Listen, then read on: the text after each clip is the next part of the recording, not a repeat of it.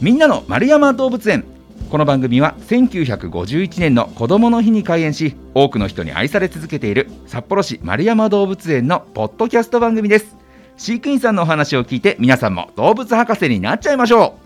う。ということで月の最後の放送になりますよ。最後の放送は今月の知ってるようで知らない丸山動物園の話。丸山動物園の裏側についてお話を伺っております。ということで今回ご紹介してくれるお話ししてくださるのが初めての職種の方ですね。造園食、ねあのまあ、作るに園で造園ですよね。え造園食の、え中本あずささんです。中本さんこんにちは。こんにちは。よろしくお願いします。よろしくお願いします。さあまずねあの今日のテーマが後々発表させていただくんですけれどもその前にちょっと気になっちゃうんで伺っていきますけども中本さん造園食っていうのはあの何をやるお立場なんですかね？一番メインは札幌市内の公園の維持管理だったり、修繕だったりあと他にもあの街の中の緑作りを主に行っています。ほうほうほう。じゃあ丸山動物園の中に造園食っていう方がこうたくさんいるわけじゃなくてあくまで市の職員としていろんな札幌市の施設で働かれるよっていう職種なんですね。そうですね。へええ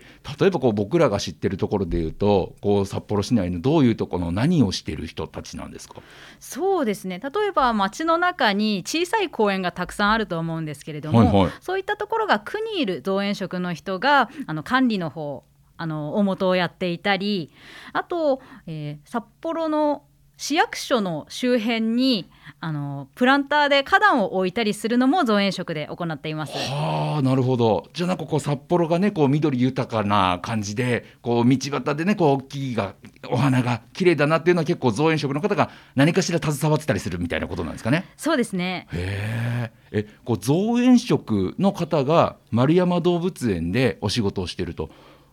この丸山動物園の中だとどんなことをするんですか？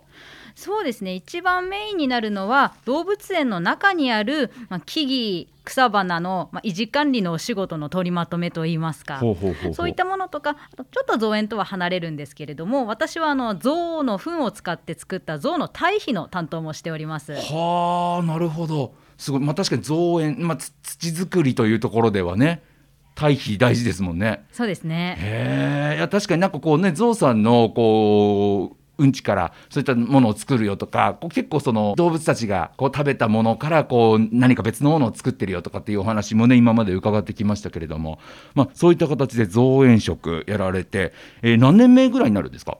造園食自体は7年目ですね。で動物園に来て4年目です、うん、こう動物には直接こうなんだろう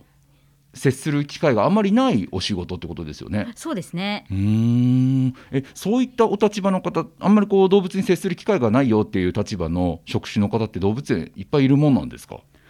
今園だと現場の作業関係も含めると8名、うん、あまあ、事務方とかもいますがそういう維持管理系に直接関わるのは8名ですね。へだからなんとなくねこれこれまで、ね、あの動物専門員の方だったりとか獣医さんとかがね出てくださってっていうところですけれどもこういろんな方の支えで動物園成り立ってるんですね。そうなんですよ。へさあそんな造園食の中本さんに今日伺うテーマなんですけれどもこちら本日のお題は蝶の舞うには丸山動物園のバタフライガーデン。何やら素敵な、えー、言葉が飛び出しました。バタフライガーデンということですけれども、はい、これどういうことなんですか、まあ、まずどういったものかというと、まあ、名前の通りあの蝶の庭、えっと、蝶が来る蜜を吸いに来る花を植えてあるお庭なんですね。ただうちの園としてはあのメインとしては環境動物たちの生育環境展示という観点で置いているものでしてで、まあ、バタフライと目は打っているんですけれども、はい、あの虫とか小鳥だとかもっと広範囲な野生の動物たちの、まあ、生育環境展示を行うにあたっての、まあ、代表として蝶を取り上げているっていうような感じです。えこのバタフライガーデンその、まあ、蝶々とかねそういったいろんな動物が来てくれるようなこう、まあ、ガーデンですから庭ですよね、はい、これ丸山動物園の中でいうとそういった独立した場所があるってことなんですか？そうですね。とフクロウと鷹の森の前の芝生地といいますかあの園路の真ん中のところにこう場所を作ってあのお花を植えています。へえこの蝶々っていうのはなんとなくねこう蜜があるお花にこう来るんだよっていうことは子どもの頃の記憶で知ってるんですけど、はい、結構あれなんですかそのお花もこの種類のお花を植えた方がいいとかそういうのもいろいろとこう考えてやられるってことなんですよね。そうですね蝶が来るお花ということでデザインをしておりましてでデザインしたのが当時は動物専門員でで現在だと野生生物の、えー、生息域域外保全センターの理事長をやっている本田があのデザインの方をやってやってくださったんですよね。はいはい、で、まあ、あの蝶が来る蜜を吸うために来る出根草あの1年で枯れるお花じゃなくて、はい、何年もこう花をつけるような。うんもので作ったガーデンです。えー、え蝶々ってあれなんですか？その何年もお花咲くものの方がこう蜜吸いに来るんですか？それはどちらかというと維持管理面とかの方もあるのとまあ、蝶がこう蜜を吸いに物探す時って例えば紫外線だとかだと人間と違う視覚で物を見てたりとかそういうのがあるんですね。で、まあ、そのガーデンを置いた目的といいますか意味合いの一つとしてそういういろんな動物がそれぞれ違うこう知覚といいますか目で見たり音を聞いたりそういったところでこう感じている世界があるっていうのもあのそういうバタフライ蝶を題材にしたガーデンからこう考えていってもらえたらなっていう部分もあります。こう以前ねあの大紫をこう、ね、こう頑張ってこう増やす活動してるよっていう風なお話も伺ったんですけれども、はい、やっぱりそういった意味こう蝶々っていうのがこう丸山動物園、まあ、札幌市民にとってもねこう、まあ、近い近しい存在というか身近な存在だったりもするし、はい、そういったところでこの蝶々にこうスポットを当ててっていうことなんですか？そうですね。であとやはりおあの出根草結構背が高くなってこうわさっと茂るような感じになるのでそういったところだと蝶もそうですし他の生き物も集まあの隠れ場所例えば小鳥が隠れ場所にするとかそういった形で集まってきたりもするので、まあ、そういったちょっと小さな生態系みたいなものがこう蝶を中心としてまず作ったガーデンの中で見られるっていうような場所を目指してすごいですね。だからこう動物園ってねこうまあ、檻に入った動物たちを見るという場所のイメージですけど、はい、そういったこう自然の中の生態系をこう見られるっていうスペースっていうのもなんかとても素敵ですよね。そうですね。なかなかこう野生のもの、まあ、ものとしては人工的ではあるんですけども、うんうん、そういった自然のものを見られる場所っていうのを作っていきたいなと思って作っています。えー、こうそこのガーデンを作るにあたって、はい、こうこだわってる部分みたいなのはどんなところがあるんですか？そうですね。こだわり。まあそれこそあの先ほど申し上げた増堆肥なんかも土壌改良のために入れているんですけれども、はいはい、まあ、その増堆肥もこう動物の糞からできた堆肥をその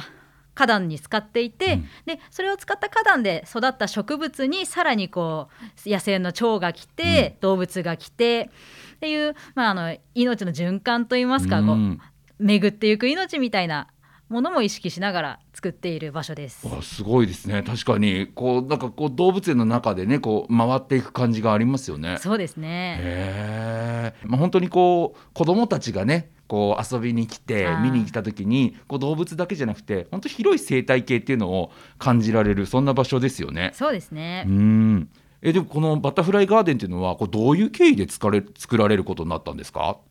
令和2年に園内それまであの園のこう樹木ってもちろんあの管理は続けてたんですけど明確なこう指針っていうのがちょっとぼやけていたのでそれをちゃんと整理しようっていうことで、あの樹木の取扱指針っていうのを策定したんですね、はいはい、園内のものとして。で、まあ、その中でちょっとあのも今今あのバタフライガーデンがある場所にもともとはちょっと木が植わってたんですけど、はい、それが結構あの枝が落ちたりとか危険なこともあったので、それをまあ切ってしまってただただ切るだけだとあのなんで切ったんだっていう本当それだけの話になってしまうので、はいはい、そこにはさらに花壇を作ってちゃんとあの園の展示あの生態展示になるような場所を作ったっていうような設置経緯があります。すごいですね。だからこう一個一個のこのスペース敷地とかももう無駄にせずにっていうことですよね。そうですねより一層自然を感じられるようにってことですもんね。はい。例えばこのバタフライガーデンでいうと、はいまあ蝶々ってことですけど、はいこうどんな蝶々が来る珍しい蝶々が来たりとかするんですか？そうですね。えっと去年だとまあ12種類くらい、まああの来たっていう記録が